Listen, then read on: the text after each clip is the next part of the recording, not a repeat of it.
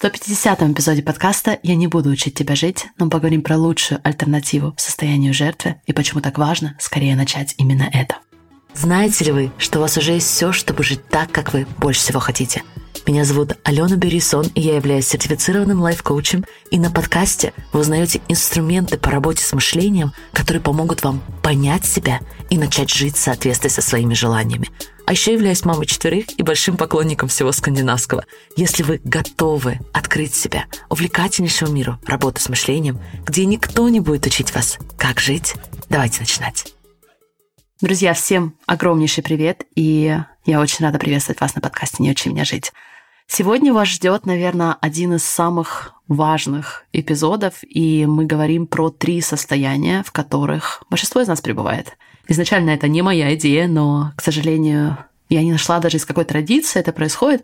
Но в любом случае я представлю вам эти состояния очень отлично от оригинала с учетом наших с вами реалий.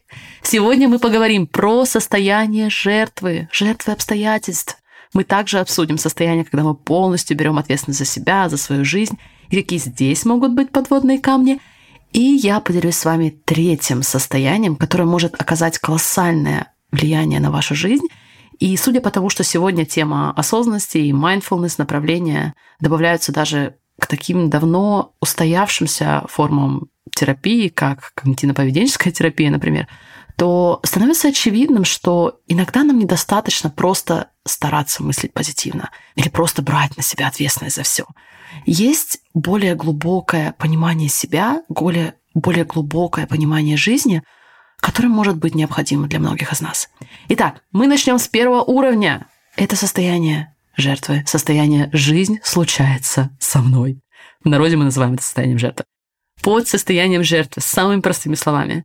В этом состоянии мы считаем, что другие или другое виновато во всем, виновато в наших эмоциональных состояниях, виновато в наших действиях, виновато в наших результатах. И у нас просто нет выхода, как чувствовать себя вот так, как мы себя чувствуем, или реагировать.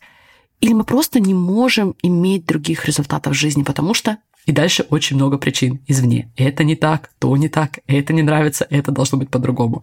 С точки зрения мышления, почему возникает такое состояние? Потому что человек не различает, в принципе, факты и свои мысли. И то, что происходит вовне, получает автоматически мыслительную окраску в нашей голове, так что мы даже не осознаем этого. Мы не видим, что выбираем то или иное мышление. Мы настолько идентифицированы с этим мышлением, что даже не видим, что это мышление, что это неправда в последней инстанции. В таком состоянии жертвы человеку кажется, что все вокруг реальность. Я злюсь, потому что такой-то, такой-то сказал вот так. В состоянии жертвы человек не осознает, что именно его интерпретации создают его эмоциональное состояние и в итоге его жизнь. Он будет продолжать жаловаться, говорить о том, что ему не нравится, фокусироваться на том, что ему не нравится, кто ему не нравится, даже не видя, что на самом деле и в первую очередь это создает негативное эмоциональное состояние для него. Это в первую очередь не служит именно этому человеку. У меня был период жизни, когда я много коучила один на один, и очень редко, но иногда на сессию приходил человек, который обвинял все вовне, показывая буквально пальцем. У такого человека всегда находились причины, почему не сейчас, почему другие виноваты, и что ничего не изменится, если кто-то другой не изменится. я помню, на одной из сессий девушка очень долго сетовала на некомпетентность своих работников, перекладывала на них ответственность за результаты компании, за все то, что происходит не так в ее жизни. И когда я пыталась показать ей, что она в итоге создает для себя, когда постоянно перекладывает ответственность на других, и она создавала для себя еще больше беспомощности, как только я это произнесла, она стала обвинять меня в том, что я не так ей помогаю, что я помогаю не так, как должна. И тогда я показала ей ту же самую паттерну, которую она применяет своим работникам, перекладывая ответственность на них. То же самое она применяет и ко мне, практически слово в слово. Для нее это было очень важной реализацией, и она увидела, как в самых разных обстоятельствах она сразу же откатывала состояние жертвы в паттерны обвинения других, в паттерны перекладывания ответственности, недовольства, возмущения, осуждения. И когда мы это распознаем для себя, И, конечно же, когда я это показывала клиенту, очень важно, очень важно, друзья, услышьте, очень важно делать это из состояния любви. Потому что, послушайте, я могла с ней согласиться. Я могла согласиться, что все вокруг плохие, что все виноваты, что работники ее неправильные, что ваши учителя неправильные, что программы не такие, партнеры не такие, дети, родители.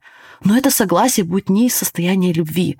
Потому что любовь — это осознанность. Это попытка показать, что на самом деле происходит. Какая динамика на самом деле имеет место. Потому что если я буду продолжать верить, что именно программа или именно учитель или именно мой ребенок создает мои эмоции, то у меня не будет выбора. Но когда мы видим ситуацию ясно, мы видим, что является причиной наших эмоциональных состояний, что является причиной нашего результата, у нас появляется выбор. Потому что если мы верим, что жизнь случается, и мы жертвы, то у нас нет этого выбора.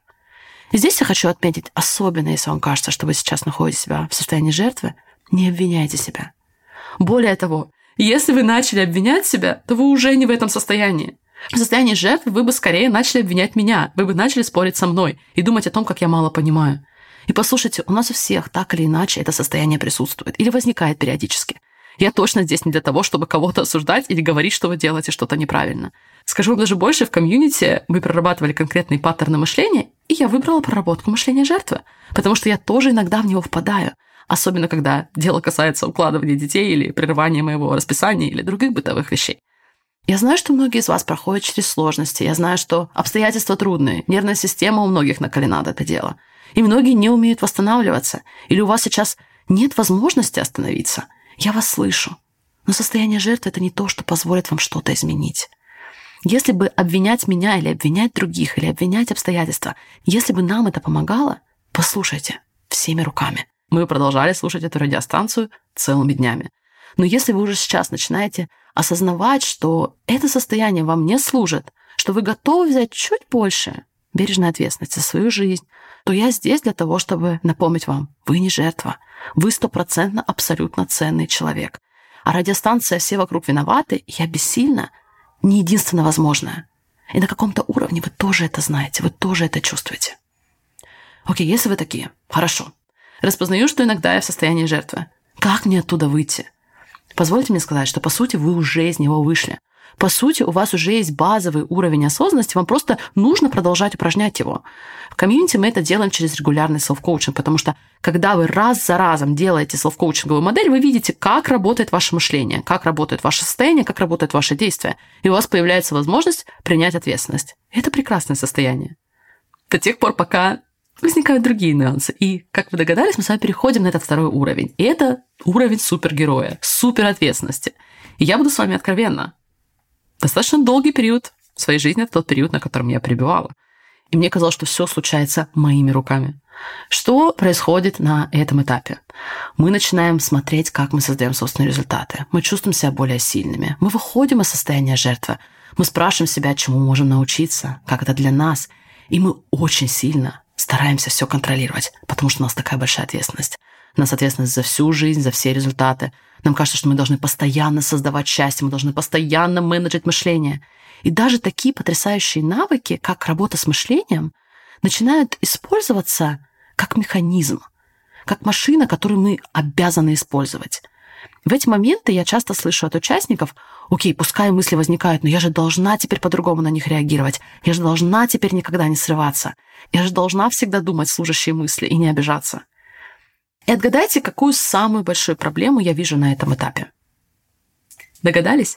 Если на первом этапе мы обвиняем других, мы обвиняем внешние обстоятельства, то здесь мы не обвиняем других, но мы обвиняем себя.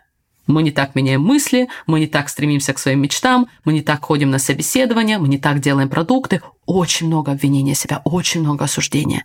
И это реально создает для нас непрекращающийся виток. Именно поэтому я даже часто не коучу участников по существу их запроса. Я помогаю перестать обвинять себя, перестать осуждать себя, перестать спорить с реальностью.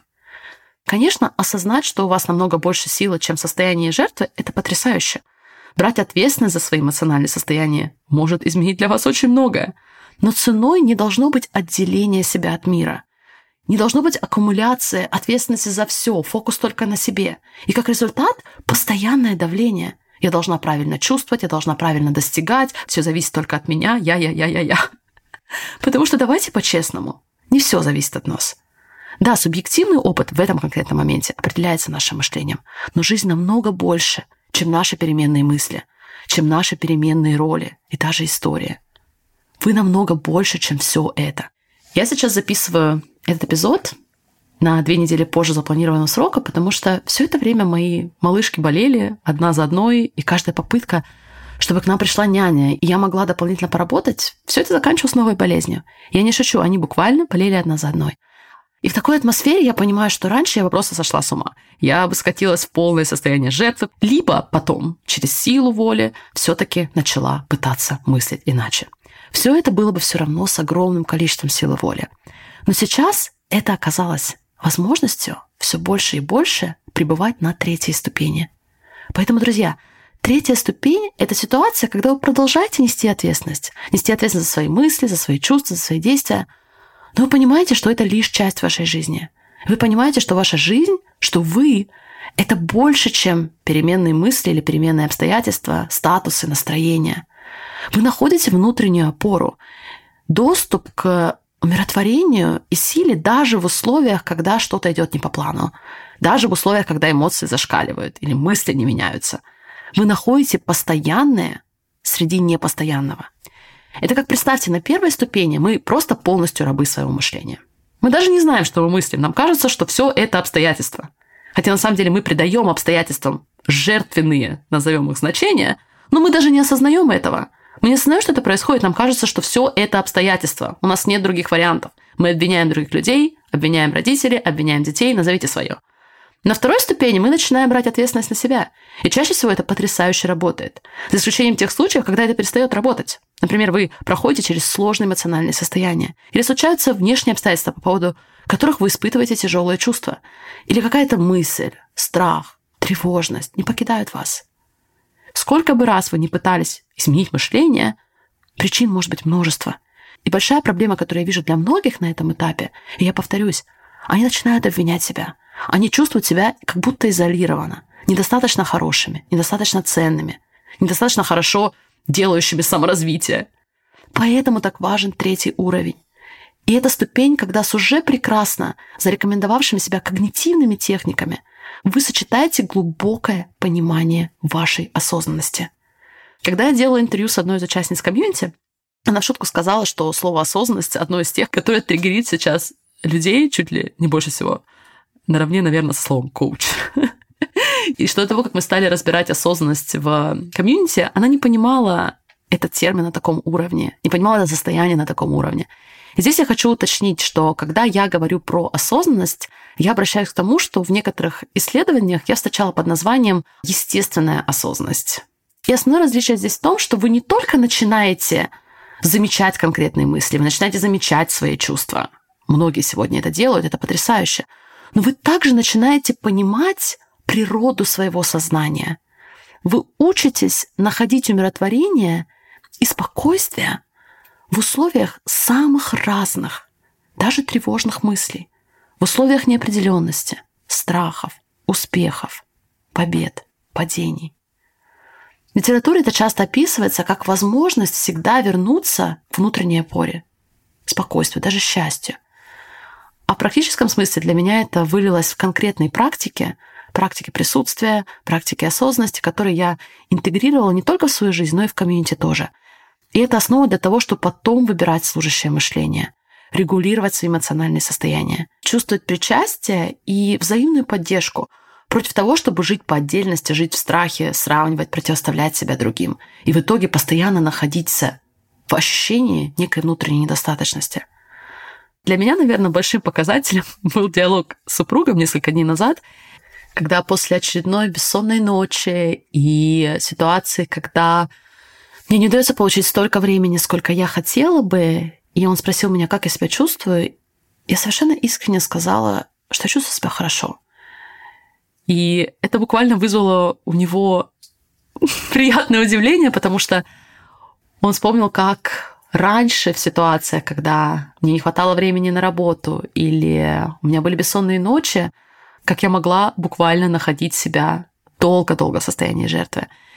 И когда он спросил меня, что изменилось, для меня это действительно это осознание, что, несмотря ни на что, У нас есть доступ к спокойствию, есть доступ к наблюдению, что мы не должны верить в следующие тревожные мысли, которые нам предлагает мозг, что мы всегда можем вернуться домой.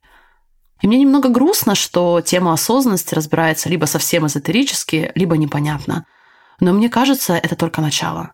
Как я уже сказала, я обожаю, что сейчас проводится больше и больше исследований в рамках mindfulness, в рамках mindfulness когнитивной терапии.